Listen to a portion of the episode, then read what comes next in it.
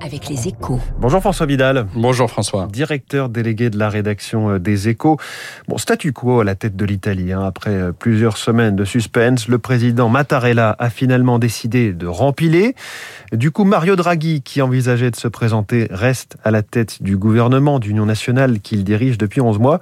Bon, bah, c'est une bonne nouvelle, ça, François. Oui, une happy end, hein, même, à laquelle personne ne s'attendait, d'où le, le soulagement qui prévaut depuis samedi, aussi bien en Italie que dans le reste de l'Europe.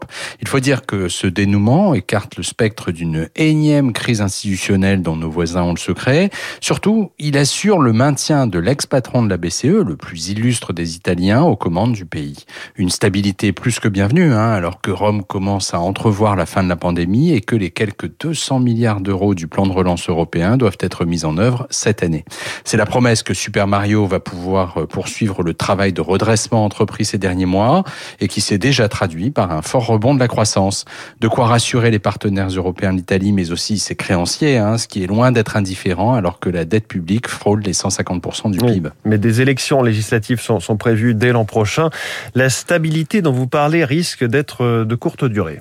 Oui, vous avez raison, hein, François. C'est un CDD d'un an, en fait, que Mario Draghi vient de signer. Encore euh, un an, c'est un maximum, car le gouvernement Draghi 2 va devoir relever deux défis de taille.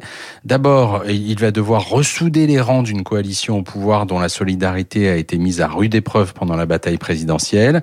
Surtout, il lui faudra mener à bien les réformes structurelles promises à Bruxelles en échange du chèque européen, dont celle toujours très délicate des retraites, ce qui s'annonce tout sauf simple. Mais c'est bien parce qu'il s'agirait d'un tour de force que les talents de Super Mario étaient requis à la tête du pays. Ce matin, l'Italie est loin d'être tirée d'affaire, hein, c'est sûr, mais elle a encore le droit de croire au miracle. Merci François Vidal. Les miracles à l'italienne.